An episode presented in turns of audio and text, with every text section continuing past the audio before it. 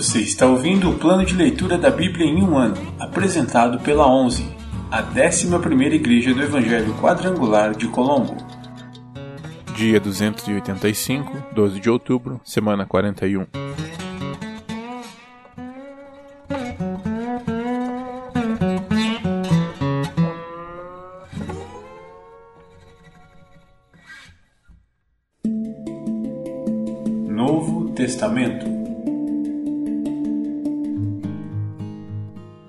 Apocalipse, capítulo 12 A mulher e o dragão. Então foi visto no céu um grande sinal: uma mulher vestida de sol, com a lua sob os pés e uma coroa de doze estrelas na cabeça. Estava grávida e gritava por causa das dores de parto e da agonia de dar à luz. Outro sinal foi visto no céu: um enorme dragão vermelho com sete cabeças e dez chifres, e sete coroas nas cabeças. Com a cauda, arrastou um terço das estrelas do céu e as lançou na terra. E, quando a mulher estava para dar à luz, o dragão parou diante dela, pronto para devorar a criança tão logo ela nascesse. A mulher deu à luz um filho, que governará todas as nações com cetro de ferro. E ele foi arrebatado para junto de Deus e de seu trono. A mulher fugiu para o deserto, onde Deus havia preparado um lugar para cuidar dela durante mil duzentos e sessenta dias. Houve guerra no céu. Miguel e seus anjos lutaram contra o dragão e seus anjos. O dragão perdeu a batalha, e ele e seus anjos foram expulsos do céu. Esse enorme dragão, a antiga serpente chamada Diabo ou Satanás, que engana o mundo, foi lançado na terra com seus anjos. Então ouviu uma forte voz que bradava pelos céus. Finalmente chegaram a salvação, o poder, o reino de nosso Deus e a autoridade de seu Cristo porque foi lançado para a terra o acusador de nossos irmãos, aquele que dia e noite os acusa diante de nosso Deus. Eles o derrotaram pelo sangue do Cordeiro e pelo testemunho deles. Não amaram a própria vida nem mesmo diante da morte. Portanto, alegrem-se, ó céus, e vocês que habitam nos céus. Sobre a terra e o mar, porém, virá terror, pois o diabo desceu até vocês com grande fúria, sabendo que lhe resta pouco tempo. Quando o dragão percebeu que havia sido lançado na terra, perseguiu a mulher que tinha dado à luz o menino. Ela, porém, recebeu duas asas como as de uma grande águia, para que voasse ao lugar preparado para ela no deserto. Ali será sustentada e protegida da serpente durante um tempo, tempos e metade de um tempo. Então a serpente, com uma torrente de água que fez sair de sua boca, tentou afogar a mulher, mas a terra ajudou a mulher, abrindo a boca e engolindo o rio que havia jorrado da boca do dragão. O dragão se enfureceu com a mulher e passou a lutar contra o restante de seus filhos. Todos os que obedecem aos mandamentos de Deus e se mantêm fiéis no testemunho de Jesus. Então o dragão se colocou em pé na praia, junto ao mar.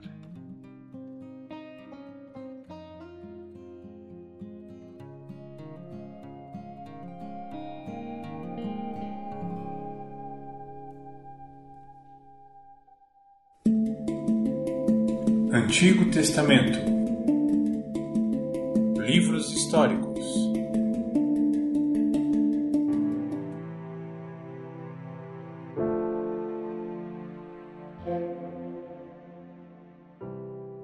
Livro de Esther, capítulo 2 Esther se torna rainha. Passada a indignação de Xerxes, ele começou a pensar em Vaste, naquilo que ela havia feito e no decreto que ele havia publicado. Então seus conselheiros sugeriram: Permita que procuremos em todo o império moças belas e virgens para o rei, e que o rei nomeie agentes em cada província para que tragam essas lindas moças ao harém na fortaleza em Suzã. Regai, eunuco do rei e encarregado do harém, providenciará que elas recebam tratamentos de beleza.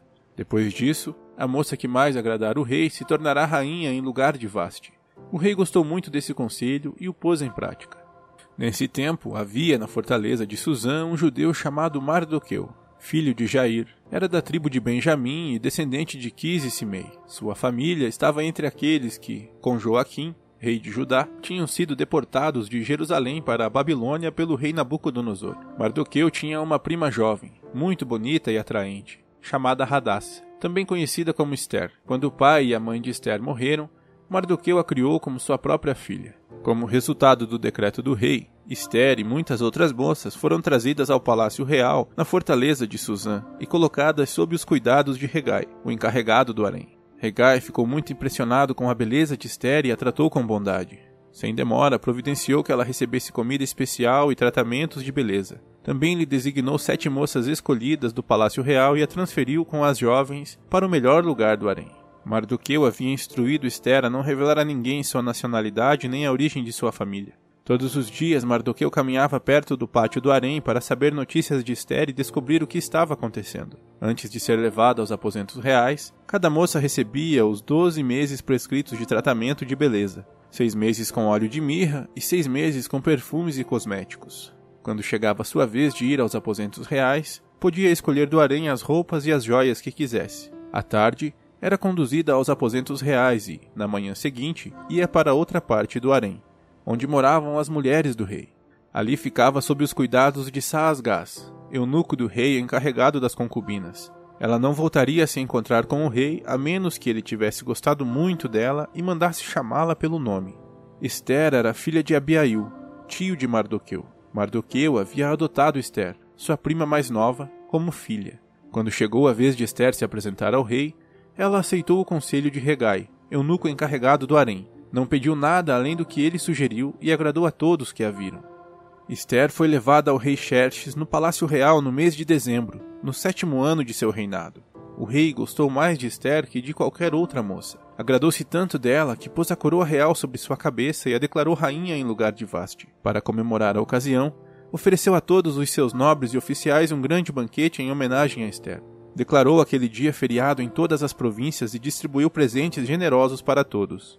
Mesmo depois que todas as moças haviam sido transferidas para outra parte do harém e que Mardoqueu tinha se tornado um dos oficiais do palácio, Esther continuou a manter em segredo sua nacionalidade e a origem de sua família. Ainda seguia as instruções de Mardoqueu como havia feito quando vivia sob seus cuidados. A lealdade de Mardoqueu ao rei.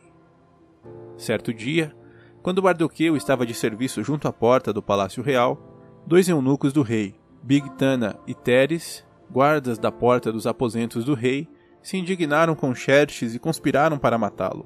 Mardoqueu, porém, soube do plano e transmitiu a informação à rainha Esther, que contou ao rei em nome de Mardoqueu. Quando o caso foi investigado e descobriu-se que o relato de Mardoqueu era verdadeiro, os dois homens foram enforcados.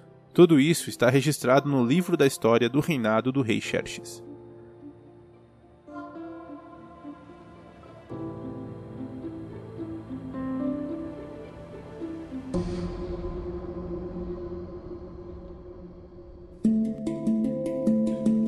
Poéticos.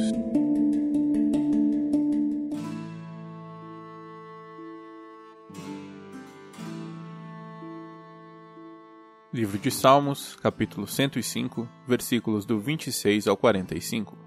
Mas o Senhor enviou Moisés, seu servo, e Arão, a quem havia escolhido. Eles realizaram sinais entre os egípcios, maravilhas na terra de Cã. O Senhor cobriu o Egito com trevas, pois desobedeceram a ordem para deixar seu povo ir.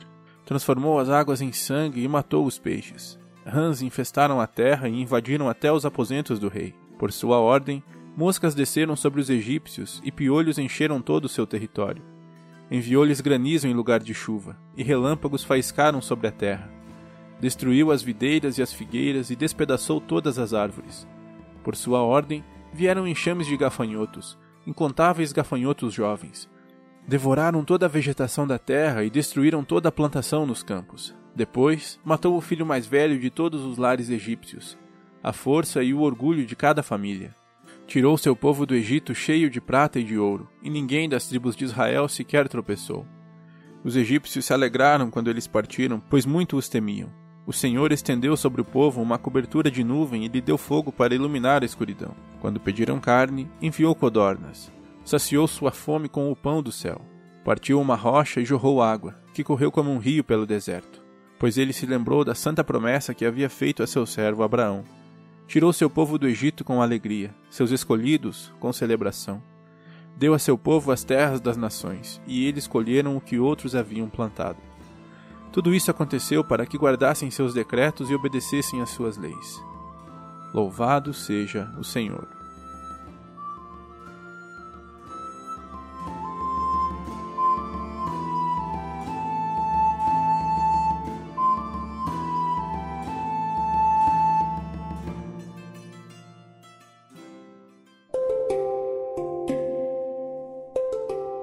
Versículo da semana.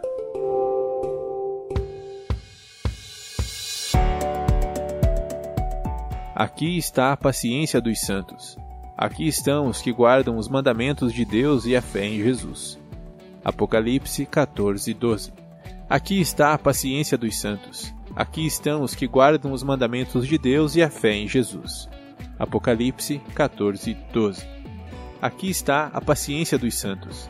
Aqui estão os que guardam os mandamentos de Deus e a fé em Jesus. Apocalipse 14, 12.